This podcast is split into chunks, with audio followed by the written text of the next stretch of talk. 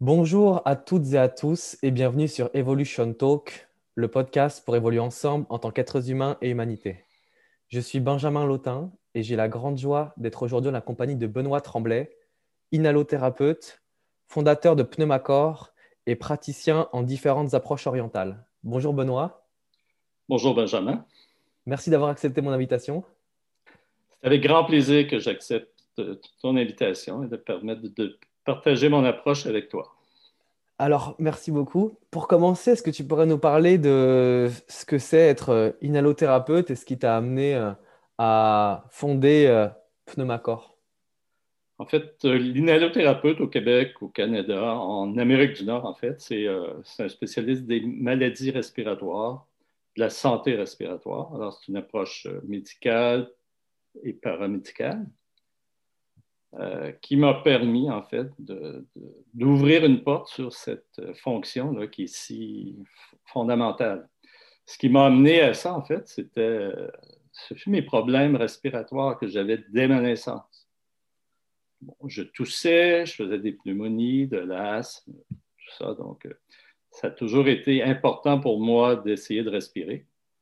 Alors, j'ai eu la chance euh, d'avoir des parents qui m'ont amené à faire du chant, de la musique, du théâtre, beaucoup de sport.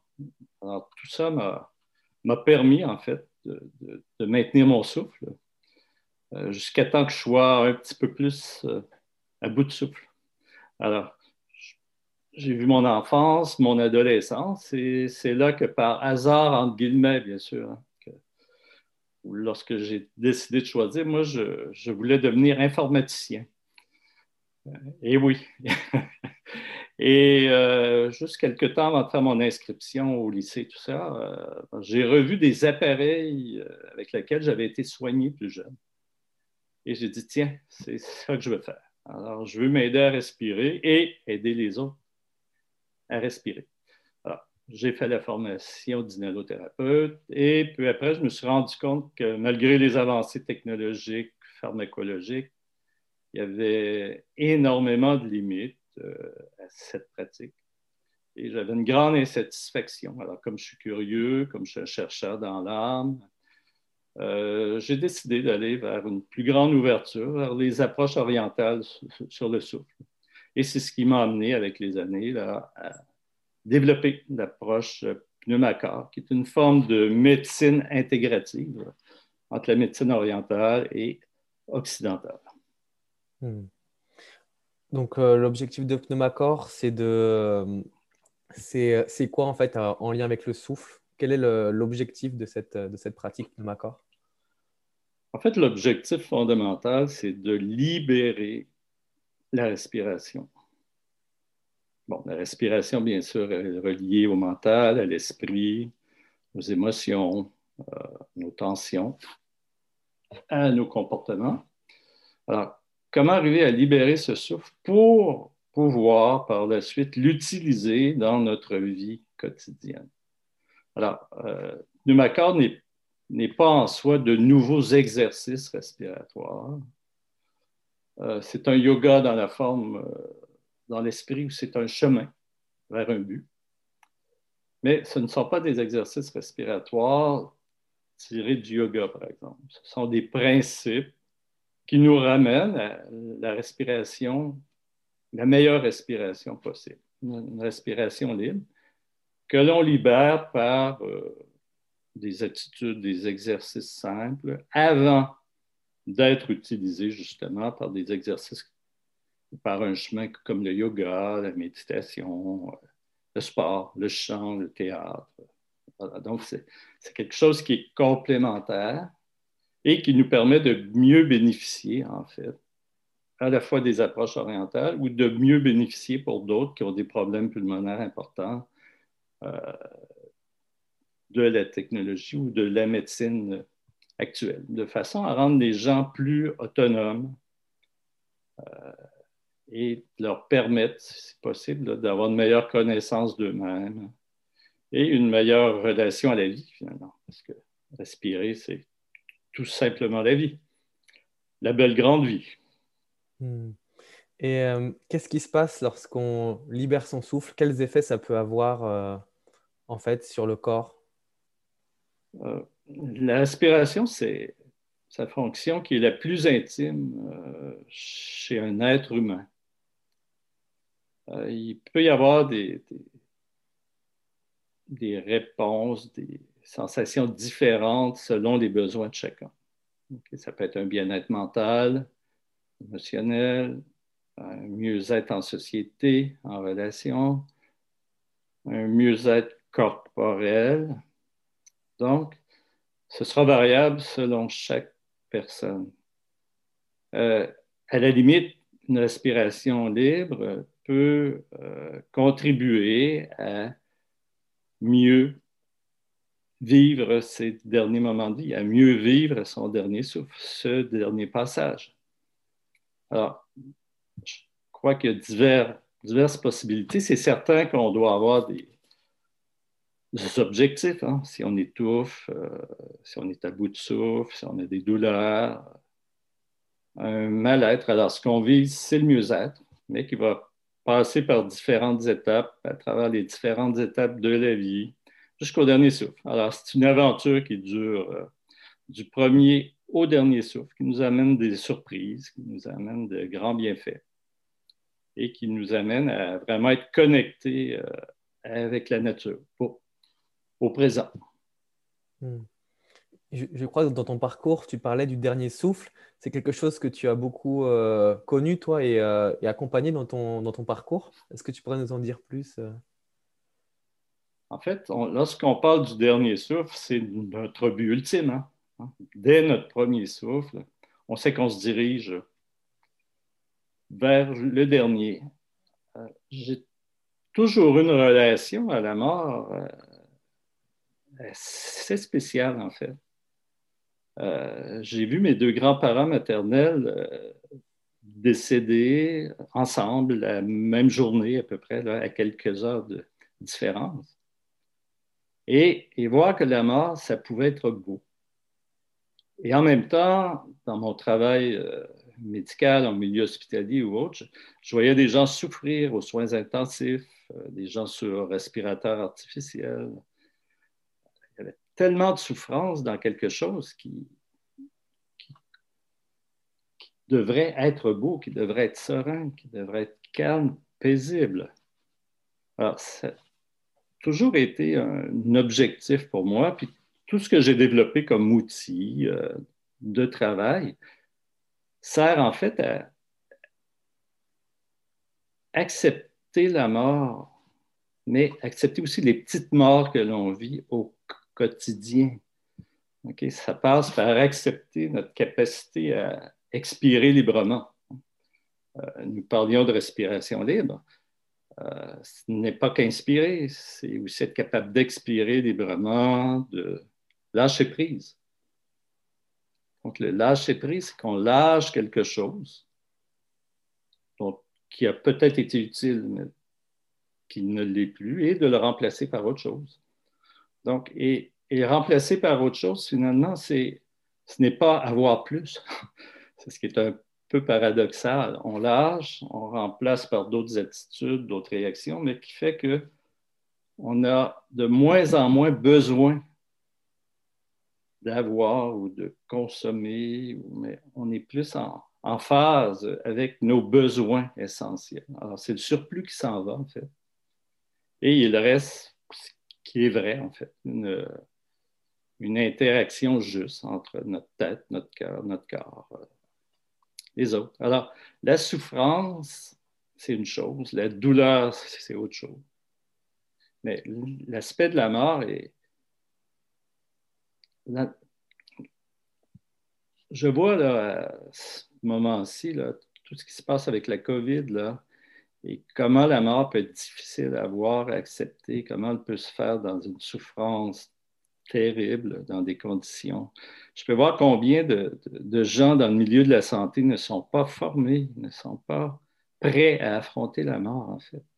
Hein, on ne doit pas oublier qu'un des objectifs, hein, c'est de guérir, c'est d'enlever la douleur. Euh, et la mort est souvent, trop souvent encore, hein, ça, s'améliore, mais la mort est trop souvent considérée comme un échec en fait, et on veut prolonger. Euh, Et comment trouver le juste équilibre là-dedans pour une, vie en santé, en fait, quel que soit le moment où on, on fera le dernier passage, on laissera aller le dernier souffle. Donc, tout mon travail m'a amené à côtoyer la mort depuis le, tout début de ma carrière, en fait. je pense que c'est ce qui est le plus vivant. C'est ce qui permet de mieux vivre, accepter la mort et la vivre pleinement, c'est ce qui nous rend la vie euh, plus simple, plus heureuse. En fait, la, mort euh, fait partie intégrante de la vie. Sans elle, il n'y a pas de sens. Et donc, si on n'envisage pas euh, sa mort, quelque part, c'est qu'on peut-être qu'on fuit la vie Exact. Ouais. Vivre, c'est une succession de petites morts et qui nous permet de mieux vivre. Hmm. Une vraie liberté ou une liberté responsable. Hein. Je crois qu'il faut faire attention aussi. Ce n'est pas faire ce que l'on veut, mais faire ce qui doit être fait. Pour euh, permettre d'évoluer, de, devenir meilleur. si on peut le dire dans ces mots-là, hein, de mm. devenir meilleur, de se libérer et, d'apprécier vraiment les choses simples. Hein, on peut apprécier. Euh, on peut apprécier un lever de soleil, on peut apprécier être en train de courir un marathon aussi. L'important est de ne pas toujours être dans des excès de trouver un, équilibre entre le repos, entre l'hyperactivité, pour que dans l'ensemble, on ait un équilibre qui sera soutenu par le souffle. En fait, le souffle, c'est, un permanent équilibre entre l'inspire et l'expire. Et, euh, comment est-ce que toi, tu... Euh, disons, aujourd'hui, on parle beaucoup de techniques, de différentes techniques de respiration. La respiration euh, redevient de plus en plus au centre euh, de, de nombreux sujets de discussion et de, de débat. Euh, comment est-ce que tu euh, perçois aujourd'hui la, la, respiration, le souffle? Et parmi tout ce, qu'on peut en, tout ce dont on parle aujourd'hui, comment est-ce que tu appréhendes la respiration et le souffle? Pour moi, le souffle et la respiration ne sont pas la même chose. Le souffle, c'est tout ce qui comprend euh, l'aspect spirituel, l'esprit, l'âme, euh, nos émotions, nos pensées, notre intellect, euh, nos comportements. Tout ça, c'est le souffle. mais qu'est-ce qui nous permet de mettre en action ce souffle? C'est bien sûr le corps, mais par la respiration. Donc, par le j'inspire, j'expire, ou par le j'expire et j'inspire. Alors, la, respiration, c'est un peu la mécanique du souffle, qui est plus grand, qui est ce qui notre partie autant énergétique, notre espace quantique, en fait, qui nous, nous relie à l'univers. Mais ça passe par une respiration qui euh, est à la fois intérieur et extérieur. Et c'est peut-être là une des particularités de l'approche pneumacor que j'ai pu vérifier par la mesure des volumes pulmonaires, mais pas les volumes pulmonaires qui mesurent une maladie, mais les volumes pulmonaires courants qui nous permettent de savoir où on en est, mais quel serait notre potentiel toujours présent et qui est souvent ignoré. Et ce potentiel-là, on le retrouve entre l'équilibre, la quantité d'air qui peut entrer ou ressortir de nos poumons, et ça, c'est une chose. Et ce que l'on peut voir extérieurement, c'est-à-dire le thorax, les côtes, le ventre. Alors, il y a, quand on parle d'intérieur, extérieur, ça se situe aussi à ce niveau mécanique-là. Ce n'est pas seulement l'intérieur, le cœur, et l'extérieur, l'action. C'est aussi une relation très complexe, mais aussi simple, euh, entre nos besoins en air et comment ce besoin-là, ces volumes pulmonaires-là, se prolongent extérieurement dans le corps. Par exemple, il y, a, des gens qui respirent euh, uniquement par le ventre. Certains peuvent avoir des volumes pulmonaires euh, adéquats s'ils sont euh, au repos, mais ils n'auront pas ce qui est nécessaire pour se lever debout ou pour marcher ou pour parler. D'autres vont respirer que par le haut du thorax, sur les clavicules, et il y aura un équilibre quasiment parfait. D'autres, ce sera par le ventre et ils vont hyperventiler, c'est-à-dire qu'ils vont prendre trop d'air à chaque fois parce qu'il y aura trop de tension chronique. Et pour d'autres personnes, la même respiration peut amener une insuffisance respiratoire. Donc, c'est un peu cet aspect-là, souvent, qui n'a pas été suffisamment développé et qui est appelé à se développer encore plus. Alors, comment arriver, euh, tu me demandais qu'est-ce qu'une respiration libre, en fait. Respiration libre, si je m'en tiens au niveau biomécanique du tronc, ben, idéalement, je dis bien idéalement, à chaque inspiration, ça devrait être tout le tronc, des clavicules au pubis, euh, sur les côtés, dans le dos. Ça devrait être tout le tronc qui devrait se soulever un petit peu selon le volume pulmonaire intérieur. Plus le volume pulmonaire grossit, ben, plus l'extérieur va prendre de l'expansion. Mais c'est toujours tout le tronc qui devrait se soulever parce que tout ça devrait être uni à chaque fois et pas séparé. C'est là c'est ce qui explique, en fait, la différence entre la libération du souffle, de la respiration, et les exercices respiratoires. Si en yoga, on commence par euh, respirer, par exemple, par le ventre, par euh, le milieu, par le haut après, ben, c'est parfait pour le yoga. Il y a des techniques de chant, il y a des techniques vocales.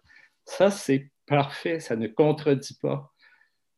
L'objectif, c'est d'arriver à libérer cette respiration-là et de faire en sorte qu'il y ait vraiment ce lien intérieur-extérieur, mais qui soit juste et non pas en trop ou en insuffisance. Et si on se fie qu'à l'extérieur, on risque de se tromper euh, huit fois sur dix. Hmm. Donc en fait, le volume à l'intérieur, euh, le volume respiratoire, euh, donc là où on évalue, disons, l'entrée d'air et la sortie d'air, euh, il n'est pas toujours le reflet de la réalité de ce qu'on peut voir à l'extérieur. C'est-à-dire qu'une respiration qui paraît complète, d'ailleurs, ça pourrait être intéressant que tu reviennes cette notion de complète, une respiration qui peut paraître complète, elle peut être parfois peut-être insuffisante euh, si on, observe à l'intérieur, comme tu as pu l'observer euh, physiologiquement avec, avec des outils, si on observe les volumes d'air à l'intérieur. C'est Durkheim qui disait, Karl Graf Durkheim, euh, qui écrivait, que souvent on confond l'intérieur et l'extérieur.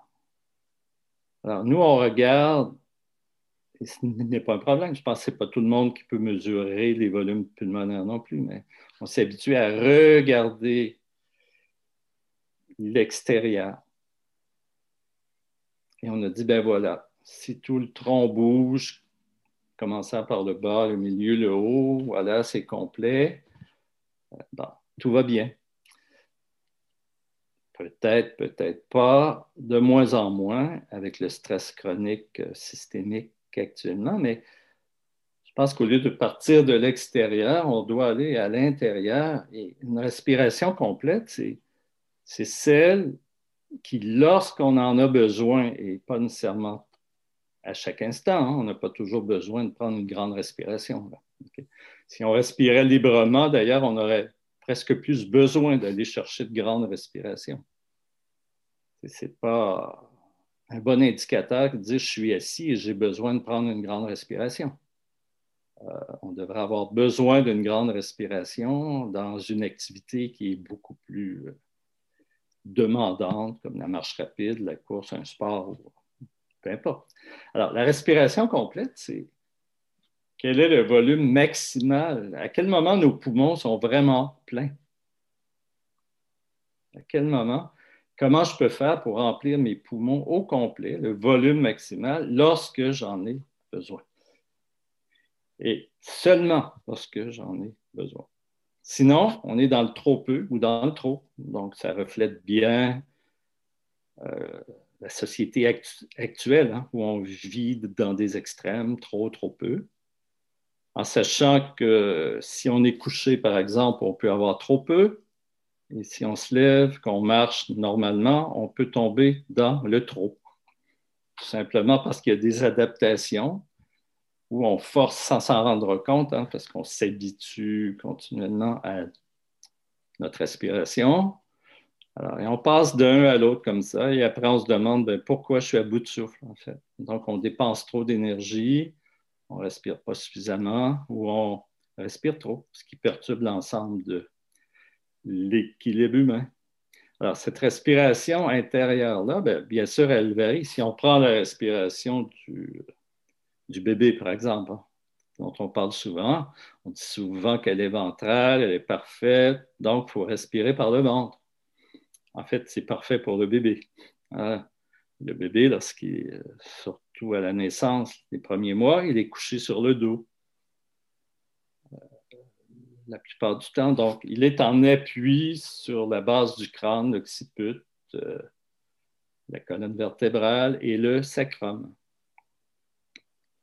C'est cet appui-là qui donne finalement une respiration qui est un peu plus abdominale, surtout parce que sa cage thoracique, son tronc n'est pas encore formé.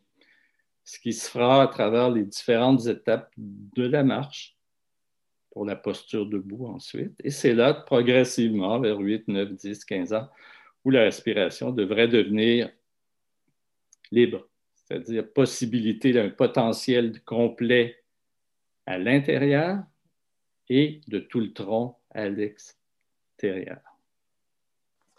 Et donc, pour cette respiration complète, euh, finalement, ce qui nous en empêche, c'est des tensions qui nous font respirer que, par exemple, peut-être qu'il y a des personnes qui respirent euh, que par le ventre, d'autres euh, que par les côtes, d'autres peut-être que par le, haut du, le haut des poumons. Euh, qu'est-ce qui, en fait, nous euh, amène à, respirer de manière euh, séparée et plus de manière unifiée par le tronc dans son ensemble? Bah, En fait, ce sont toutes les tensions de la vie, notre hérédité et tout, donc qui sont chroniques, avec lesquelles on vit quand même bien, où on peut faire plein de belles choses. Hein. Euh, dire que tout est négatif, mais le but, c'est quand même d'aller vers une euh, libération. Euh, on essaie de, libérer euh, cette respiration-là. On essaie de prendre contact avec soi pour arriver à non pas vouloir respirer. Je pense que ce qui est important, c'est qu'on ne devrait pas vouloir respirer plus. La respiration, c'est à la base, devrait être une fonction autonome. Ce qui est de moins en moins le cas. Hein. On le voit, les gens bloquent la respiration pendant la journée, l'apnée du sommeil qui augmente, qui est devenue euh, une vraie pandémie aussi. Hein. Alors, il s'agit non pas de vouloir respirer, mais d'enlever ce qui nous empêche de bien respirer. Parce que la respiration, au fond, elle est là, elle est présente. Notre potentiel, il est là. C'est parce qu'il est enfoui sous, comme je disais, sous, l'hérédité, sous des tensions chroniques, sur des chutes, sous des accidents, euh, sous des attitudes mentales. Euh, bon. Euh, alors, on doit enlever. On a trop de tension. Puis le souffle est là, prêt exploser, en fait. Donc, c'est un peu de, reconnaître, de reprendre conscience au fur et à mesure qu'on lâche certaines tensions pour qu'il y ait une rééquilibration. Hein. Parce que c'est important de comprendre que la tension juste n'est pas l'absence de tension. Hein. c'est un équilibre. Si on est debout, on doit avoir certaines tensions. On a besoin de soulever un crayon, ça demande une certaine tension. C'est de trouver, mais on n'est pas obligé de serrer les dents en même temps qu'on lève un crayon. Voilà. Alors, il y a la présence, il y a l'attention aussi, euh, L apostrophe, qui est juge aussi de ce qui se passe, de ce qu'on doit enlever. On enlève, on enlève, on enlève. Donc, c'est un peu ça, euh, faire référence à la mort. Hein. Mourir, c'est enlever. Enlever ce, ce dont on n'a plus besoin pour vivre plus légèrement, plus en accord avec la vie. En fait, on, a tendance à s'identifier à nos tensions. Et euh, quand tu parles de petite mort, l'idée, c'est justement de libérer celles qui sont plus utiles et d'apprendre à mourir à une part de soi pour euh, justement retrouver une tension la plus juste pour notre, notre chemin à nous, c'est ça? À chaque étape du chemin, euh, nous sommes toujours justes. En parenthèse, le plus juste possible. Euh, souvent, ces tensions-là, bon, ils peuvent venir de plusieurs générations avant, ils peuvent venir bon, de différents, différents contextes. Je crois qu'on fait toujours au mieux. Il euh, faut enlever le... Parce que souvent, on a peur. Hein, euh, les gens ont peur de dire Ah, j'ai une tension, je vais la camoufler, je vais faire comme si tout va bien. Non, je pense que au contraire, lorsqu'on est prêt, c'est de voir la réalité. J'ai une tension. Est-ce qu'elle me sert? Est-ce qu'elle me dessert? Et comment je peux la lâcher par un exercice très simple, juste en me posant en me posant dans le bassin, en me posant, en libérant mon sternum, euh, ma mâchoire, pour que de là surgisse le souffle, mais une respiration libre. Donc, j'enlève, je prends conscience d'une respiration libre, d'un calme, mais ça, ce n'est qu'une étape. Voilà c'est une autre particularité aussi. On peut méditer, on peut faire des exercices. C'est comme si ça nous ramenait à un point neutre, au point zéro. Maintenant, ça ne s'arrête pas là. On doit, et c'est ça qui fait peur, mais qui peut être très agréable, qui est la vraie raison d'être aussi. Qu'est-ce que je fais avec ce souffle et cette respiration qui deviennent de plus en plus libres?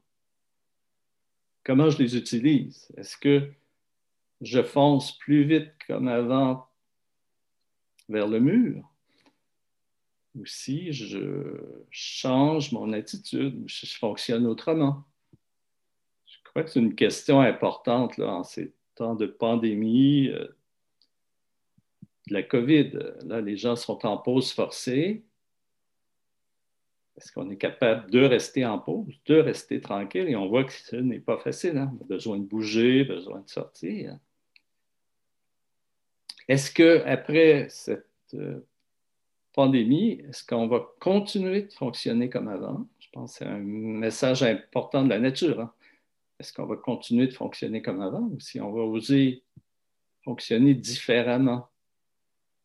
Ou si on va cesser, comme tu disais, de s'identifier à nos tensions, euh, à notre euh, orgueil, en guillemets, euh, pour retrouver un esprit de calme où on saura retrouver l'estime de nous-mêmes, l'autre partie de l'ego, et bien l'utiliser, mieux l'utiliser. Bon, j'aime pas trop le mot bien, même si je le dis, j'ai encore de l'amélioration à faire moi aussi, c'est parfait. Euh, ouais, comment on peut mieux utiliser cette liberté sans s'identifier à Ah, je suis, je travaille comme inhalothérapeute. Je ne suis pas inhalothérapeute. Je travaille comme je suis plus qu'une profession, je suis plus qu'un tremblé du Québec, euh, je suis plus que tout ça finalement et en même temps que ça. Alors, je m'identifie à quoi? Bon, je m'identifie à l'esprit de la nature, à, mon souffle. J'ai un rôle à jouer, donc je dois avoir des points de repère. Bien sûr, un nom, un prénom, une culture, une langue. Mais euh, ces attributs-là, ces points de repère-là, ce sont des outils Ce ne sont que des outils importants, bien sûr, mais ce ne sont que des outils pour, voilà, essayer de faire au mieux dans, de ce que la vie peut m'apporter comme sens, c'est-à-dire mon cheminement vers, la mort. Hmm. Le plus tard possible et avec la meilleure santé possible, jusque-là, bien sûr. Donc, euh, prendre soin de soi, expirer, vivre des petites morts, ça ne fait pas mourir finalement. Au contraire, ça nous redonne la vie jusqu'au bout. Et pour être accompagné dans ces petites morts, justement, dans ce rééquilibrage des tensions, euh, Pneumacor, peut-être pour ceux qui nous écoutent et qui ne connaissent pas, à, quoi ça ressemble une, euh, une séance Pneumacor? Qu'est-ce qu'on va chercher à, à faire? Bon, Tout d'abord, à préciser euh, le besoin de chaque personne. Hein. Si quelqu'un vient, euh, un besoin, un mal-être, ou ça peut être tout simplement dire Ah, j'ai entendu parler que presque plus personne ne respirait bien, ou que la respiration abdominale, c'est bien, mais peut peut-être aller vers quelque chose qui sera plus complet. Euh, ça peut être de la douleur, ça peut être bon. Chacun aura sa raison parce que chacun a son chemin. Hein. Le souffle, c'est universel mais chacun a son chemin pour retrouver ce souffle, cette respiration quand même. comme je disais plus tôt, c'est intime, c'est une subjectivité euh, très concrète. Hein. Euh, ce que chacun vit, ressent, il ne peut pas y avoir rien de plus concret que ça. Voilà. On compare souvent objectivité et subjectivité, mais la plus grande objectivité chez l'être humain, c'est sa subjectivité en sachant que quelquefois elle peut être juste et d'autres fois moins juste. Alors, euh, on commence par essayer d'apprendre, euh, bon, où sont mes tensions? Je respire comment? Et à ce moment-là, il n'y a pas de mauvaise respiration, il y a celle qui est là. Donc, je m'accepte tel que je suis, l'accompagnant m'accepte tel que je suis, sans jugement, et c'est le point de départ. Est-ce que j'ai des tensions dans les yeux, la mâchoire? Euh, vous savez, ça peut être une tension dans un doigt qui, empêche d'avoir une respiration libre. Ça peut être une tension dans un genou, dans le gros orteil, bon, voilà. Ou la pensée, ou ailleurs. Tension dans la bouche. Euh, donc, on fait une évaluation selon différents critères. Euh, on fait prendre de grandes respirations, par exemple, pour accentuer les tensions, de façon à ce que l'accompagnant les voit mieux et peut-être que la personne qui les a les ressente mieux aussi. On fait expirer à fond aussi. Est-ce que la personne doit forcer pour expirer ou si l'expiration devrait se faire normalement, sans effort? En fait, une expiration normale, c'est un lâcher. Souvent, les gens vont forcer pour expirer en fait, expirer, c'est lâcher. Dans la mesure des volumes pulmonaires, on voit. Euh, on inspire qui est une action, mais qu'on ne voit pas beaucoup. Et l'expiration, c'est la détente des muscles qui ont servi à inspirer. Ce n'est pas un effort. Il n'y a qu'à la toute fin qu'on doit forcer. Alors, on évalue un petit peu tout ça selon ce que la personne demande. On évalue coucher, assis, debout, à la marche, peut-être même dans une activité que la personne fait ou qu'elle éprouve certaines difficultés. Et là, on peut voir, on peut la rendre consciente et ensuite on donne quelques petits exercices, mais souvent les exercices consistent d'abord à se poser. Un coussin sous la main, un petit mouvement avec les yeux vers le haut, vers le bas, à droite, à gauche, une détente de la mâchoire. Bon, une panoplie d'exercices qui doivent être euh, adaptés à chacun. c'est toujours des exercices très, très simples, très courts, qui peuvent être reproduits tout au long de la journée. Aussi souvent que la personne en a besoin, jusqu'à temps qu'elle en ait de moins en moins besoin finalement mais jamais fait par, euh, de façon routinière.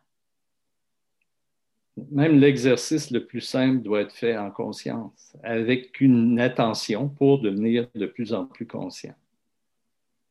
c'est-à-dire que le travail permet d'aller vers la pleine conscience. On peut être conscient ou, entre guillemets, comme je dis souvent, pleinement conscient d'une petite partie. Mais la pleine conscience, c'est un objectif là, qui est à plus long terme. Parce qu'être conscience de soi, être conscient des autres en même temps, c'est le travail d'une vie, ça. Ensuite, une fois qu'on a évalué, fait quelques petits exercices de base, la personne repart avec tout ça. Elle se met la pratique. Une fois ou deux euh, au début, euh, elle note ce qui se passe, elle observe, euh, quelquefois, on peut la revoir plus ou moins régulièrement. Hein. Il, y a, des gens que j'ai vus quelques fois par semaine, à chaque semaine, une fois par six mois dans d'autres cas. Hein. Chacun son chemin, chacun ses objectifs et ses capacités à avancer sur, le chemin aussi. Alors, c'est un peu ce qui se passe. la voix peut aussi servir de, feedback, de rétroaction, pour savoir est-ce que je suis dans mon centre ou pas. Hein. Lorsqu'on parle du centre, c'est, l'appui qu'on a dans le bassin, sur la colonne, sur l'occiput, en fait, euh, avec bien sûr un sternum qui doit être libre. Hein. L'aspect du cœur dont on parle si souvent. En fait, ce qu'on cherche à retrouver, c'est dans toutes les positions, toutes les circonstances, d'avoir à chaque respiration un appui sur le sacrum, dans le bassin, ce qui inclut le périnée, sur la colonne vertébrale, tout en ayant la tête libre, l'occiput libre, donc le mental libre, et le sternum qui sera libre aussi. C'est une façon de relier, comme le bébé l'avait d'ailleurs, euh, de relier le sacrum au sternum, en passant par la colonne, l'occiput. Et tout ça donne une respiration libre, en fait. De reconnecter ce qui est sacré au cœur. Et par-delà, une fois que, le, que cette liberté, bon, la tête est libre, donc le mental l'est, les bras sont plus libres, donc l'action vers les autres. Hein. Euh, comment j'embrasse la vie, comment j'embrasse les autres. Et les jambes sont aussi libres, donc pour avancer dans la vie. Euh, ce qui ne veut pas dire qu'une personne qui serait handicapée, par exemple, euh, ne peut pas avancer. À ce moment-là, il y a d'autres façons d'avancer. Hein? Chacun a son chemin, euh, sans se comparer à d'autres. Hein. C'est vraiment soi pour soi et accepter ce que l'on est et avancer avec ça, avec plaisir, avec joie, avec bonheur. Et donc, c'est, euh, tu parlais tout à l'heure des petits exercices euh, que l'on peut expérimenter et où l'on peut justement voir la différence si on se sent sur soi avec le plus de conscience possible, où l'on peut observer peut-être un relâchement et un réajustement des tensions. Est-ce qu'il y a quelque chose que, par exemple, quelqu'un qui nous écoute et qui est intéressé par, par l'approche de Macor, un exercice peut-être simple qui peut être une, première approche euh, du ressenti euh, du souffle? La grande question. Est-ce qu'il y a un exercice simple pour tout le monde? Oui et non. Oui et non? Euh, cette question-là que tu me poses est très importante hein, parce que si la respiration, c'est une fonction intime, c'est aussi une fonction sociale. Bon. Idéalement, idéalement. Idéalement, on devrait commencer par euh, faire un travail sur soi avant de le mettre en relation avec les autres. Hein. Si j'apprends à jouer du piano, euh, je ne commence pas à apprendre euh, pendant un spectacle avec un orchestre ou un quatuor ou autre. Hein. Je le prends pour moi, je le peaufine et après, je le mets en lien euh, avec les autres. Bon, ceci étant dit, il n'y a rien qui empêche de faire des exercices, mais la problématique, c'est qu'on n'a pas toujours conscience soi-même de ce qui se passe vraiment, de ce qu'on a vraiment besoin. Un exercice va faire du bien à quelqu'un. L'autre peut sentir, euh, peut sentir des étourdissements, des émotions, de la peur, de la joie aussi. Hein. Alors oui, on peut faire des exercices pour tout le monde. D'ailleurs, il y en existe beaucoup maintenant. Ce qu'on essaie d'éviter, justement, c'est peut-être d'aller de plus en plus vers euh, une approche qui sera individuelle au début, puis par la suite, des exercices plus généraux. Bon, euh, mais maintenant, je comprends que ce qu'on me demande souvent, c'est ça. Bon, est-ce qu'il y a un exercice pour tout le monde? Voilà, c'est toujours la demande. Bon, est-ce que nos demandes sont légitimes? est-ce qu'on peut faire quelque chose qui ira vite? Hein? Euh, écoute, hier, je rencontrais quelqu'un justement, puis euh, ça peut paraître banal. Bon, elle dit Ah là, je ne sais pas ce que j'ai, je ne suis pas capable d'aller chercher un grand souffle.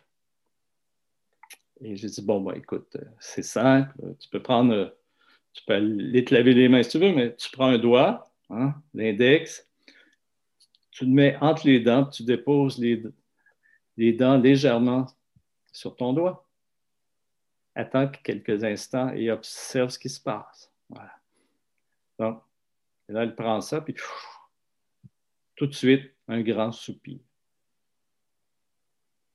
Évidemment, si je place un doigt entre les dents, ça permet de poser une partie des tensions de la mâchoire qui, par toutes sortes de chemins, par les fascias et autres, va libérer la respiration. Certains vont avoir peur de cette réaction-là, d'ailleurs, aussi. Certains vont être contents. Et euh, ce n'est pas, il n'y a pas de mauvaise réaction. Certains peuvent avoir quelque chose qui est perçu négativement, mais qui est très bon, en fait, qui est une étape nécessaire pour le chemin, qui n'est que transitoire. Hein. Euh, d'autres vont sentir des bienfaits tout de suite. Euh, des gens qui ont besoin de, détendre la mâchoire vont bénéficier plus de l'exercice que ceux dont les tensions seront, dans les genoux. C'est ça l'équilibre à trouver. Hein. Je n'ai pas encore la réponse parfaite. Euh, je pense que d'emblée, je dirais, euh, pour un exercice général, ce serait un exercice que je démontrerais, soit par vidéo au minimum, et que j'expliquerais. Je pourrais expliquer quelles pourraient être les réactions possibles ou pas. on aurait besoin de certaines connaissances pour comprendre ce qui se passe et non pas dire ben, allez-y, faites ça. Euh, inspiré par le nez, expiré par la bouche. Euh. Euh, certaines personnes ont besoin d'inspirer par le ventre au début, d'autres d'inspirer par le haut du thorax. Certaines personnes ont besoin de poser une main pour. Alors, c'est la grosse question, en effet. de plus en plus, je tends à dire, ben, je suis désolé de vous décevoir, à moins que vous étouffiez beaucoup. Là, voilà je pense qu'il faut avoir, euh, si on veut faire preuve de rigueur, bon, c'est peut-être ma rigueur scientifique, mais euh, en même temps, je trouve qu'il y a un équilibre à trouver actuellement. il y a les techniques de yoga qui sont formidables, extraordinaires, méditation, zen, mais euh, souvent les gens ne sont pas prêts à pratiquer ces approches-là. si on dit à tout le monde, ben, respirer par le nez, ben, chez des gens, ça va créer des tensions. D'autres auront besoin d'inspirer un peu par la bouche avant de retourner le plus tôt possible à l'inspiration par le nez. Chez certaines personnes, on devrait commencer assis, d'autres debout, d'autres couchés. je pense qu'actuellement, il y a un gros problème. Euh, la société à bout de souffle, il y a une panoplie de techniques respiratoires excellentes, les approches orientales, mais je crois que l'être humain est rendu à mettre de la conscience et euh, trouver ce qui lui convient individuellement avant de mettre ça en rapport avec les autres. Ce qui ne veut pas dire que tout ce qu'on fait, le sport et autres, est, mauvais.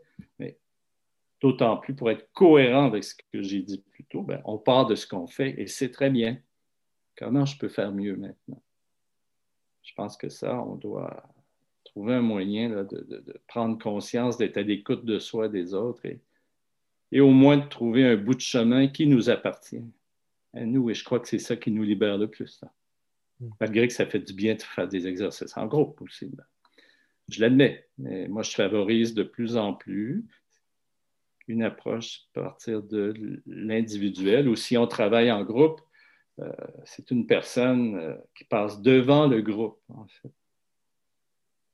pour vraiment que chacun voit, ah, la personne est là en avant, j'ai peut-être les mêmes choses moi aussi, mais différemment.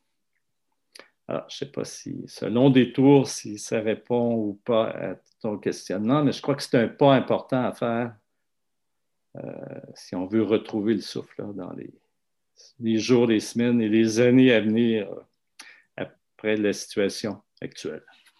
Hmm. Bah, c'est vrai que, euh, est, comme tu le disais, qu'on est tous différents et qu'on a tous des schémas de tension qui diffèrent selon chacun de nous ben évidemment qu'un exercice, comme tu disais, peut avoir un, impact peut-être bienfaisant pour quelqu'un et peut-être que pour quelqu'un d'autre, il va avoir plutôt, euh, il va créer plus de tension. Donc en effet, c'est vrai qu'il n'y a pas de.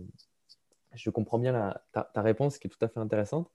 Et, tu parlais justement de, de, suivre euh, sa voix, de aussi retrouver euh, sa voix, V-O-I-X.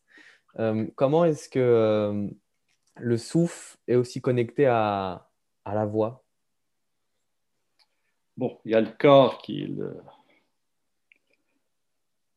l'instrument. Ah, donc, il y a la résonance du corps. Le niveau d'équilibre, de tension du corps euh, va nous amener à avoir une voix différente. Donc, euh, c'est le souffle dans le corps, l'intention, bien sûr, les mots, certaines techniques aussi, mais objectivement, comme moi, j'essaie de revenir avec Pneumacor vers le souffle fondamental et non pas faire un exercice pour utiliser la respiration. Et j'insiste souvent là-dedans parce que c'est très différent.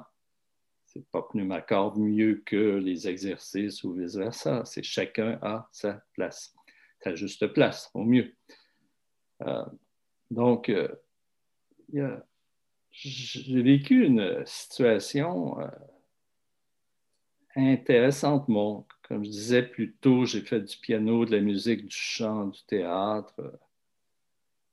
J'avais un piano à la maison. Et euh, lorsque ma mère est décédée, euh, elle venait de s'acheter un clavier électronique. je n'ai jamais compris pourquoi d'ailleurs.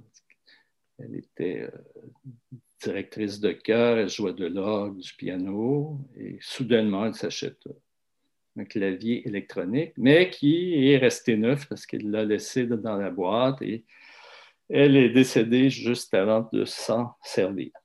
Comme j'étais le seul musicien de la famille, j'ai hérité de ce clavier. À mon grand dame, j'ai cherché à le vendre. Je n'ai jamais pu le vendre, en fait. Alors bon, j'ai dit, qu'est-ce que je peux faire avec ce truc? J'appelais ça mon truc.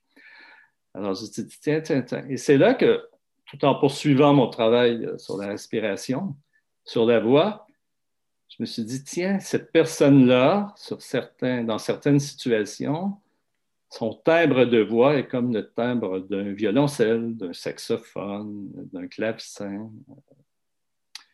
et, je connaissais l'importance de la voyelle A, qui est aussi la voyelle fondamentale du souffle. Et c'est là que j'ai développé une approche avec un clavier électronique, mais qui, maintenant est de mieux en mieux au piano. Mais euh, la particularité, c'est qu'en faisant faire des sons A sur trois octaves, un, ça aidait à détecter mieux, écouter la voix d'une personne, à mieux détecter où étaient les tensions. Donc, les trois octaves correspondant à la fois au corps, à l'émotionnel, au mental.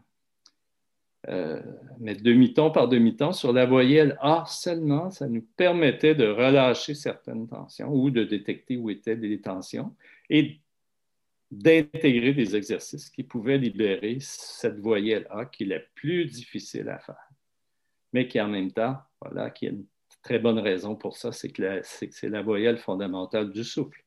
Alors, lorsqu'on libère le souffle, la respiration et la lettre A notre sur un octave, deux ou trois. Il y a des gens qui font que sept notes, d'autres quinze, d'autres font les trois octaves.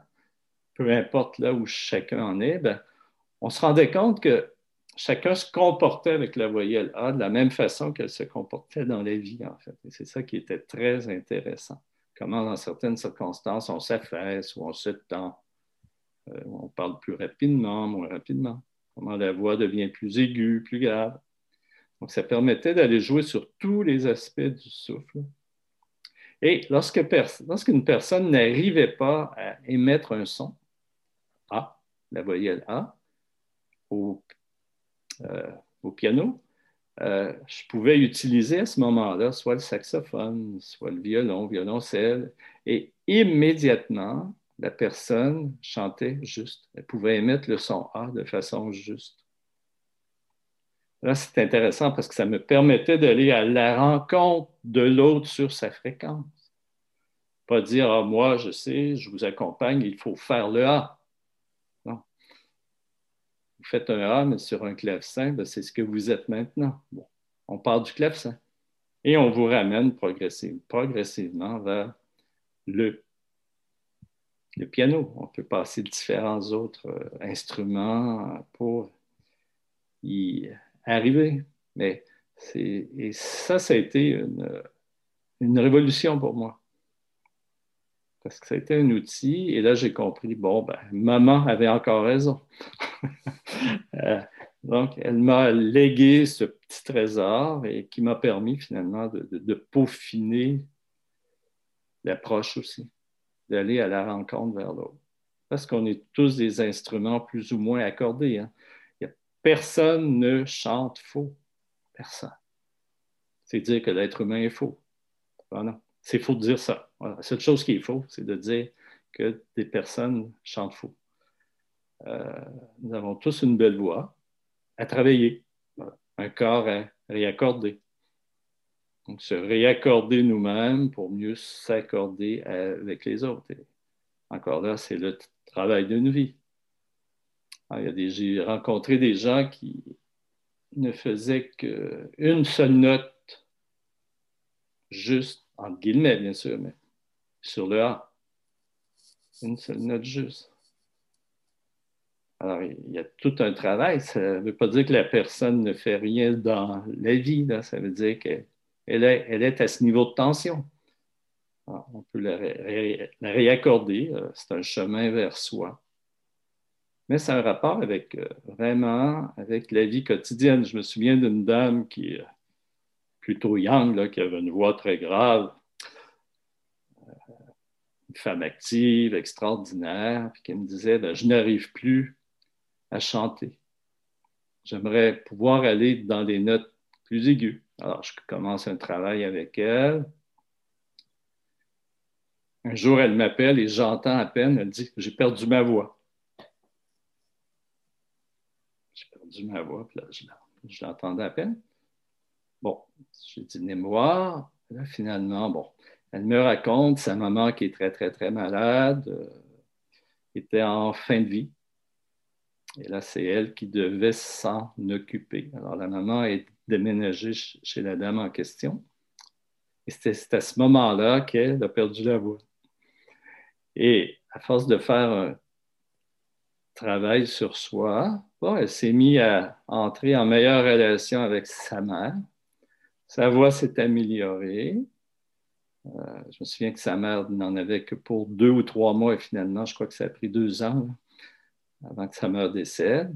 Tout ce temps-là, c'est fait un cheminement. Et quand, et ce n'est pas la première fois que je vois ça, hein, mais quand la dame a retrouvé sa voix, c'est-à-dire qu'elle pouvait chanter dans les aigus, et voilà, et bien, que s'est-il passé? Sa mère est décédée. Alors, il y a tout eu euh, une relation de cheminement, de transformation, d'une aide euh, incroyable entre, la mère et la fille, mais qui a permis à une de libérer sa voix et l'autre ben, de mourir euh, paisiblement. C'est un cas un peu extrême, dirait-on, mais je peux voir ça très souvent avec beaucoup de nuances. Mais donc, la voix, c'est comment je suis sur mon chemin aussi. Hmm. Et il n'y a pas de mauvaise voix. Hmm. Et il y a un principe de résonance, comme tu le disais, entre ce, chemin intérieur, euh, disons, cette, euh, cette façon d'avancer dans la vie avec euh, différents paramètres, que ce soit la conscience de son souffle, de sa démarche, de, de sa voix, etc. Euh, et, la conscience également de sa relation aux autres. Et quand, quelque part, on, opère des changements à l'intérieur de soi sur euh, tel ou tel facteur, ça entraîne un lien euh, de cause à effet direct sur notre entourage, en fait. Il y a une notion vraiment de résonance puissante entre comment on est dans le monde et, et, comment le monde est avec nous. En effet mais ça peut aller dans les deux sens. Hein. Euh, si j'arrive dans une salle où la tension est élevée euh, et que je suis calme, ça peut aider les gens à, devenir calmes, peut-être. Si je suis avec un ami ou des gens et que là, je, je me tends, je me crispe, je suis en colère, mais je me retiens, l'autre le ressent et même inconsciemment, il va s'étendre lui aussi. Il peut y avoir escalade au niveau des tensions. Il peut aussi y avoir l'effet où si je me détends, ça va rendre les autres plus agressifs aussi. Alors, la relation n'est pas toujours de plus vers plus, euh, ou de moins vers moins. Euh, il peut y avoir des effets transitoires, bien sûr, mais inverse à ce à quoi on peut s'attendre. Euh, et là, bah, tout dépend du chemin. Hein. Euh, on peut. Euh, le silence fait peur à beaucoup de gens. Si, par exemple, je me souviendrai à un moment donné, j'ai gagné un prix là, par mon ordre professionnel, puis il y avait quoi, 700-800 personnes dans une salle, tout le monde parlait, blabla. Là, j'arrive, je devais prononcer quelques mots en avant. Bon, et là, j'ai tout simplement fait silence. J'ai arrêté complètement, je ne bougeais plus. Je respirais quand même. Et là, pouf, en un instant, le calme s'est fait. J'ai même une amie qui, était euh, en train d'enregistrer pour savoir un peu ce que j'allais dire. et elle a dit, en fait, j'ai tout coupé, je n'ai gardé que le silence. Je n'ai gardé que le silence. Alors, ça peut avoir un impact. Hein. Euh, de même, lorsque je travaillais au centre d'Urkheim, les méditations du soir avec la voix que j'animais, avec le zen, le faire zazen et la voix, euh, si je me rendais compte qu'une personne, par exemple, était mal à l'aise, par exemple, qu'elle avait envie d'aller à la toilette tout simplement, elle bougeait, elle se retenait, donc elle se crispait. Là, je voyais que progressivement, ça dérangeait tout, le monde dans le groupe, par résonance. après, je lui dis, euh, pourquoi tu ne t'es pas levé? Oui, mais on ne bouge pas, c'est 20 minutes, une immobilité. Oui, mais là, j'ai dit, c'est que tout le monde bougeait, finalement. Tout le monde bougeait. Et plus tard, je, demandais aux gens, je dis, si ça se produit, en respect pour vous-même et pour les autres, vous sortez, vous allez à la toilette et vous revenez. Alors, on passait d'un état de légère tension et quand la personne revenait, tout le monde se réinstallait, même s'ils étaient dérangés une fraction de seconde par, par la porte qui ouvrait ou qui se refermait. Ensuite, le calme était, la paix était beaucoup plus présente, en fait. Donc, souvent, on a dit une pensée peut déranger tout le monde. S'il y a quelque chose que j'aime et que quelqu'un n'aime pas, si je pense à ça, ça peut déranger l'autre. Donc, ce n'est pas que l'amour qui est contagieux. Mais c'est une occasion aussi de ressentir, ben, euh, de nous donner des points de repère pour mieux se détendre, être plus paisible aussi. Alors, la résonance, c'est là, c'est présent 24 heures sur 24, que l'on le veuille ou non. C'est pour ça l'importance de l'attention au quotidien. C'est génial de méditer une fois par jour, deux fois ou dix fois par jour. Mais euh, pour moi, vivre, inspirer, expirer, mourir, vivre, c'est que chaque souffle devienne un moment de méditation. Alors là, il y a tout un travail à faire. Mais je pense que c'est ça le chemin vers la pleine conscience. Est-ce que c'est ça le but de la vie? Mourir, est-ce que c'est aller vers la pleine conscience? Je dirais oui. Mais c'est vivre pleinement. C'est vivre pleinement aussi. Je pense que réapproprier cette résonance-là de vie et de mort, c'est tout simplement ça, vivre. Et le bonheur, je crois qu'on peut le retrouver là-dedans pour revenir, tu vois, sur ce que tu, euh, ce que tu partageais à l'instant, euh, tu as aussi, euh, toi, par toutes tes expériences et par l'approche et la pratique pneumacor que tu as fondée, tu t'es aussi inspiré de et tu as appris beaucoup de différentes philosophies et approches orientales. Est-ce que tu pourrais nous parler de ce que tu as vu parmi tous ces voyages, ces rencontres, ces expériences que tu as pu faire et qui ont du sens pour aujourd'hui dans le, dans le monde dans lequel on vit qui est à bout de souffle? Oui, j'étais, euh, et je l'admets, j'ai peut-être été hyper actif d'une certaine façon aussi. Hein. Euh, la, déception que j'avais euh, lorsque j'ai commencé à travailler comme inhalothérapeute, m'emmener à chercher plus. Euh, je savais que la rééducation respiratoire existait déjà en Europe. Euh, c'est ce qui m'a amené d'ailleurs à aller euh, dans un centre de kinésithérapie respiratoire à Schirmeck, dans les Vosges. J'ai fait le premier apprentissage, entre autres, de la respiration abdominale et l'exercice physique dans la nature et autres. Et là, j'ai dit, ah, ça c'est génial. Et pas longtemps après, je me disais, ouais, c'est génial, mais la respiration abdominale pour un adulte, ça ne va pas toujours. Alors, bon, poser des questions, j'essayais d'implanter des programmes, ce qui n'était pas facile au Canada, au Québec à l'époque.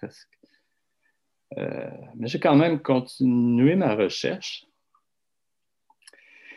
Et euh, un jour, euh, je travaillais avec des patients, j'ai une amie qui m'appelle, elle me dit Hey, il y a un cours, là, ça s'appelle de la polarité, c'est de la médecine ayurvédique. Est-ce que ça t'intéresse? Alors, moi, j'étais à l'époque assez fermé à ces approches-là. Je n'étais pas un scientifique dur et peu, mais presque. Ah, j'ai dit non, ça ne m'intéresse pas, ces choses-là, ben, voyons. Bon, ça reste comme ça. Deux jours après, elle me recontacte, elle me dit écoute, dit, euh, le cours n'aura pas lieu si on ne trouve pas une personne pour se joindre au groupe. je suis parti à rire. D'accord, je vais y aller. Voilà. Alors, c'est comme ça qu'il y a eu un bouleversement, en fait. Une simple demande. Et là, je me retrouve euh, au fameux cours de, soir. Et là, ça commence par une méditation. Je n'avais, pour ainsi dire, jamais médité avant. Et là, un petit coup, une cloche euh, tibétaine. Et là, blanc, voilà, ma vie. Ma vie venait de basculer. Un son de cloche, une résonance. C'était une ouverture. Euh, j'ai eu peur, j'étais à la fois dans une extase extraordinaire. Euh, et là, ça m'a ouvert des portes. Là, j'ai voulu continuer, bien sûr, dans cette voie-là. Donc, j'ai poursuivi, euh, fait des formations pour devenir massothérapeute, des approches, différentes approches corporelles, Feldenkrais, euh, Frédéric Mathias, Alexander et autres. Et progressivement, ça m'a amené vers le yoga, vers la, pratique du zen, tout en continuant de développer. Hein. C'est là que j'ai commencé à me servir des volumes pulmonaires qui mesuraient le potentiel humain. Euh, et non la maladie, ce qui est important. le potentiel humain n'est pas mesuré actuellement et ce sera une voie à, suivre, je, crois. ça m'a amené à développer mon, mon, programme, mais à la fois, mon programme était devenu un programme d'excellence dans l'hôpital où je travaillais. Et là, il est arrivé un nouveau directeur euh, médical qui m'a dit bah, Tu ne fais plus ça, ou tu fais euh, des programmes classiques, ou tu dois partir. Oh là là. Bon, alors j'étais forcé de partir finalement, et là, je me retrouvais ailleurs. Ça me semblait être le vide, mais non, j'étais ailleurs. Et là, j'ai eu l'appel par des amis, j'ai vu la première personne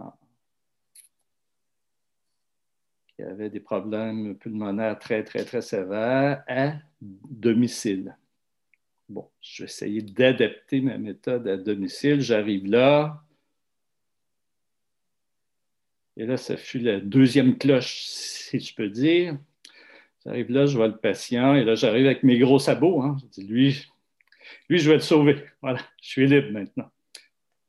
Là, il me regarde, il me dit, non, non, non, non. tu vas venir avec moi en haut, j'ai quelque chose à te montrer. Alors, il avait à peine euh, capacité de marcher trois pas sans être essoufflé. Là. Il y avait un long tube d'oxygène. Alors, monter un escalier, ça m'a paru euh, prendre une heure, en fait. Euh, alors, je l'accompagne, on monte en est essoufflé. Et là, il m'amène dans une pièce. Puis, il y avait trois coussins par terre. Là, il me regarde, et il dit Assieds-toi. Assieds-toi. Alors, je m'assois, il s'assoit. Et là, j'ai peut-être fait le, plus grand apprentissage hein, de ma vie. Hein. M'asseoir. Il dit, on va faire zazen. Voilà. C'est pas moi qui ai appris ça à l'université, c'est un patient qui me l'a enseigné. Il est resté comme ça 15-20 minutes. Bon, il dit maintenant, Déballe ta valise. Dis-moi ce que tu peux faire pour moi. Là, je ne savais plus quoi faire. bon. Alors, ça a été le début d'une belle histoire. Finalement, je, l'ai accompagné jusqu'en fin de vie aussi. Mais euh, a été une autre grande ouverture qui, par la suite, m'a amené euh, à faire un projet de recherche avec l'Office franco-québécois pour la jeunesse euh, l'Université de Montréal, mon ordre professionnel, où là, j'ai rencontré, bon, voilà, des, Belges, des Suisses, des Français. Je suis allé en Suisse, euh, où euh, j'ai pu à la fois travailler avec les méthodes des anthroposophes, là, l'école où j'ai aussi pratiqué et enseigné en physiothérapie à l'école de haute santé à Genève. J'ai enseigné dans une école de formation de professeurs, professeur de yoga, de recherche, à Genève aussi. Alors, je continuais, je suis allé en Inde, au Japon, en Nouvelle-Zélande, travailler avec des Maoris, pour finalement me retrouver au centre d'Urquem, à Myrmande, ici, là, en France, dans la Drôme. Là, j'ai vécu une très, très belle expérience. Puis ensuite, ben voilà, je suis retourné au Québec. C'est là que j'ai poursuivi mes recherches avec la mesure des volumes pulmonaires.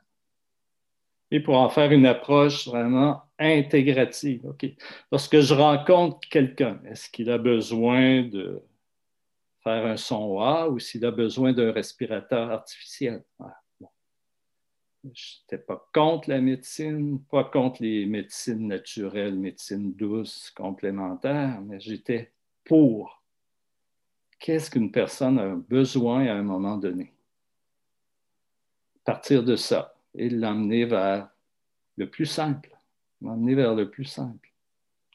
Comment la combinaison du, du yin et du yang, en fait, hein, médecine orientale, occidentale, peut-elle amener, euh, peut-être favoriser le chemin de l'être humain, de ce qu'il y a de plus humain?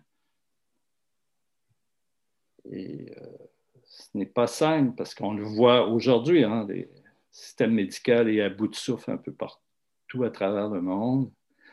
Euh, il y a la montée, heureusement, des approches orientales, méditation, yoga, tout ça. Ça laisse de grands espoirs, le tai chi, le qigong, mais J'espère qu'on va pouvoir euh, de plus en plus relier les deux. Ah, parce que paradoxalement, justement, le premier patient dont je te parlais, ben, actuellement, j'accompagne un peu sa femme euh, qui s'en va en fin de vie, donc 25 euh, ans plus tard. Et ben voilà, on lui donnait trois mois à vivre il y a six ans. Voilà, elle fait son petit tai chi, elle fait son qigong, euh, quelques exercices. Elle va, marcher dans le parc. Mais elle prend son appareil la nuit pour dormir. Donc, son appareil respiratoire la nuit pour l'apnée. Donc, elle combine les deux. Et voilà, je pense que c'est là l'essentiel, hein. réunir, réunir. Ce ne sont pas des, des frères ennemis, hein, sont des, Donc, c'est relier, relier, relier. Je peux dire un autre objectif de ma vie, c'était de relier. Relier les connaissances, actualiser, enlever ce qu'on n'a plus besoin, qui a peut-être été très utile, mais qu'on n'a peut-être plus besoin maintenant, ajouter, enlever. Et continuer d'actualiser parce que plus j'avance, euh, plus je me rends compte que j'en ai à. Bon, il n'y a rien de de nouveau là-dedans, hein, mais c'est vrai, le souffle, c'est tellement vaste. Et pourtant, tout est déjà écrit, tout est déjà là, mais on l'a transformé avec les années, on a perdu des choses qu'on doit retrouver. Euh, l'être humain a une capacité du meilleur et du pire, hein, capable de déformer une essence, ou il est capable aussi de la retrouver. C'est ce qu'on a vu avec certaines religions, c'est ce qu'on voit avec la médecine aussi, euh, en sachant qu'individuellement, partout, il y a des gens qui réussissent à, relier tout ça aussi. Alors, c'est un long chemin, euh, pas toujours tranquille. Donc, chaque fois, c'est des occasions d'apprendre à se poser aussi. Donc, après avoir fait tout ça, ben, j'en suis rendu à ce que Pneumacor est devenu maintenant. Donc, je suis en train de mettre, mettre fin à une certaine étape, je dirais, et qui va amener vers une prochaine étape. Sûrement après la pandémie, là, on ira vers autre chose aussi, mais c'est en route. Chaque, euh, chaque situation, chaque épreuve est une, occasion de grandir, une occasion de se transformer, de devenir plus léger, d'enlever, de mourir pour mieux vivre. Euh, en parlant de ces occasions, de, on parlait des petites morts ou des grandes morts qu'on peut vivre dans sa, vie et dans son quotidien. Euh, est-ce que toi, il y a eu des moments où, euh, justement, d'expériences de, petites ou grandes morts qui ont été libératrices, où tu as utilisé le souffle peut-être pour, pour poursuivre la voie? Bah, Je pense que le souffle je dis souvent que je suis tombé dans la marmite lorsque j'étais petit. La, marmite du souffle, quoi. C'est, vraiment ma potion magique. Et euh, heureusement, heureusement, heureusement, hein, je racontais que j'ai eu des problèmes plus de bon âge. J'ai frôlé la mort à quelques reprises. J'ai été sous des respirateurs artificiels aussi. J'ai été réanimé une fois ou deux, là. Euh, et, souvent, je me demande pourquoi je ne suis pas encore mort, en fait. Euh, j'aurais dû. et pourtant, non. À chaque fois, euh, ben voilà, il y a un souffle nouveau qui apparaît, il y a une vie plus libre qui apparaît, en fait, tant intérieurement qu'extérieurement. Hein, je dois payer mes impôts quand même à chaque année. Mais euh, il y a quelque chose qui se passe à travers différentes expériences. Oui, j'ai, j'ai appris à travers mon expérience aussi, sûr. Euh, autant dans le domaine médical que. Donc, j'ai goûté, si je peux dire ainsi, à ma propre médecine aussi. Hein, euh, peut-être que sans ça, je n'aurais pas compris. Hein? Être sur respirateur artificiel, euh, je sais ce que c'est. Je sais que quand on me dit non, non, non, tout va bien, la machine va bien, euh, laissez-moi douter un peu. Hein. Lorsqu'on rentre un petit tube dans le tube pour aller chercher le mucus dans les poumons, puis qu'on dit ça ne sera pas long, quand on nous le fait, ça paraît être une éternité. D'accord? Donc, euh, je pense que ces expériences-là m'ont permis aussi d'apprendre, d'enrichir, de mieux comprendre l'autre pour interagir différemment aussi. Comment euh, l'importance du toucher, l'importance du regard, de l'écoute, euh, ça, c'est mes expériences personnelles. J'ai toujours eu des problèmes de santé et, et, maintenant, je peux considérer que je suis de plus en plus en santé après tout ça. Bon. Euh, c'est comme si je vivais ma vie à l'envers un peu. J'ai commencé presque mort et, je vais finir vivant peut-être. Euh, mais c'est cette relation hein, qui revient toujours par le souffle. Euh, on parlait de résonance, là souvent, et heureusement, hein, on m'appelait en, réanimation pour des prématurés, des gens à la salle d'accouchement, tout ça. Et c'était surprenant parce que c'est des, infirmières, même des médecins qui me l'ont fait remarquer. Euh, j'approchais et souvent j'entrais dans la salle et le bébé se mettait à respirer. Ou j'approchais, je lui touchais un peu, il se mettait à respirer certains bébés, bien sûr. Hein. On ne les a pas tous sauvés, mais il y avait quelque chose qui se passait là. Euh, si j'étais calme, si j'étais dans un certain état d'esprit, malgré moi, bien souvent, il y a quelque chose qui se passait. Alors, euh, à l'inverse, hein, aux soins intensifs, euh, bah, souvent, euh, j'approchais d'une personne, je prenais par la main, je le regardais, sourire. C'est arrivé assez souvent que, la personne décédait dans les minutes ou le, moment suivant. Comme par une certaine détente, la capacité à l'autre de lâcher prise. Je peux lâcher prise aussi. J'ai plus peur. On a tous cette capacité-là. Hein. On l'a tous. On l'ignore. Quelquefois, même en voulant l'adopter, on fait l'inverse. en voulant être calme, on se tape, bien sûr. Euh, c'est un travail de tous les jours, mais ce travail-là de, mes expériences, autant personnelles que professionnelles, ben, c'est formidable. Hein. Je, me, je, me, considère privilégié d'avoir de pouvoir encore travailler sur ce, cette fonction qu'elle souffre. Hein. Pouvez essayer au mieux de la mettre au service euh, du, plus grand nombre. Au service du plus grand nombre. C'est pas question de sauver les gens non plus, mais c'est une question de bon, ben voilà, ça existe, on comprend de mieux en mieux ce que c'est. Euh, ce que j'aimerais faire, bien sûr, c'est de faire en sorte que de plus en plus de gens travaillent ensemble dans cette direction-là. Hein. C'est une chose que je n'ai pas encore terminée, puis est-ce que j'y arriverai un jour? Je ne sais pas.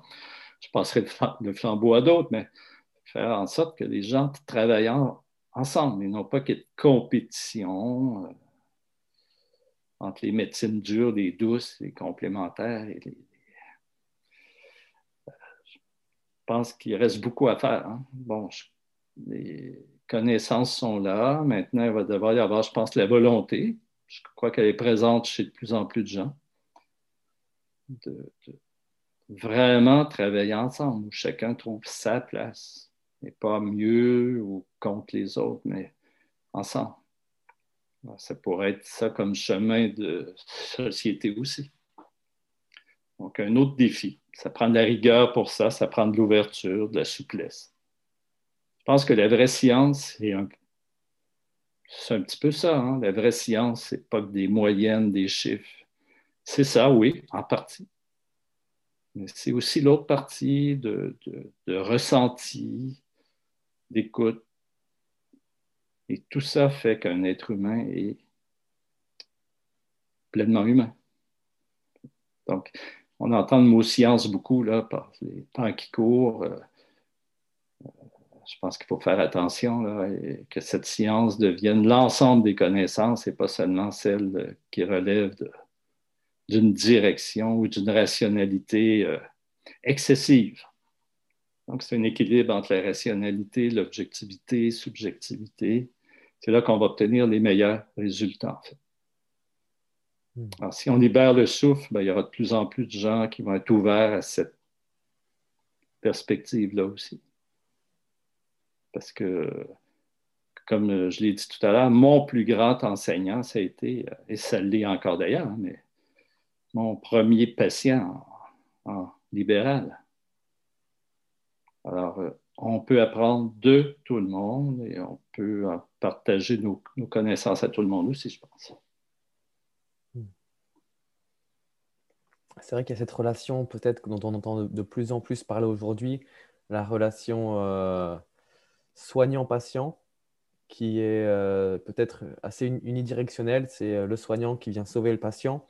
Et, et, toi, il y a eu ce chemin justement de, d'ouverture progressive au retour de l'autre qui en fait t'a apporté beaucoup dans ton, dans ton chemin. Il y a, tu disais, il y a peut-être quelque chose aussi à comprendre en, en tant que, que société en tant que collectif à ce niveau de, l'écoute et de la, présence aux autres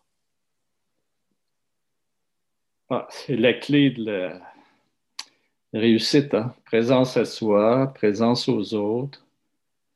Euh, prendre soin, prendre soin de soi, prendre soin des autres. Euh, ne pas s'identifier, mais en même temps se servir de point de repère et, euh, pour ça, ben, on doit prendre le temps, on devra apprendre à...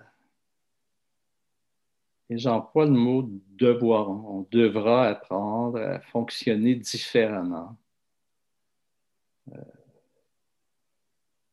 je pense que les, médicaments, la technologie, euh, comme le yoga, sont des outils pour favoriser l'humain et les relations humaines. Ce n'est pas une fin en soi. Les, les, chiffres, les statistiques, c'est des moyens qui peuvent aider dans certains cas, qui peuvent nuire dans d'autres. Pense qu'il y a une capacité de discerner qu'on devra peut-être enseigner aux soignants sur les besoins fondamentaux de l'être humain, jusqu'où on va trop loin en faisant des, une généralisation surtout en ce qui concerne le souffle. Hein. Bon, quelquefois, c'est nécessaire d'avoir beaucoup de rigueur, mais euh, en ce qui concerne le souffle, il y a tellement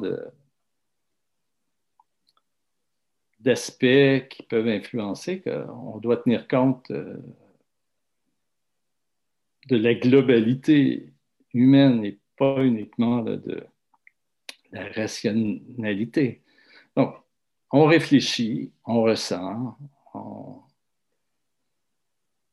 on, écoute, on écoute. D'abord, écouter. Écoutez l'autre. Je ne suis pas là pour qu'avez-vous besoin?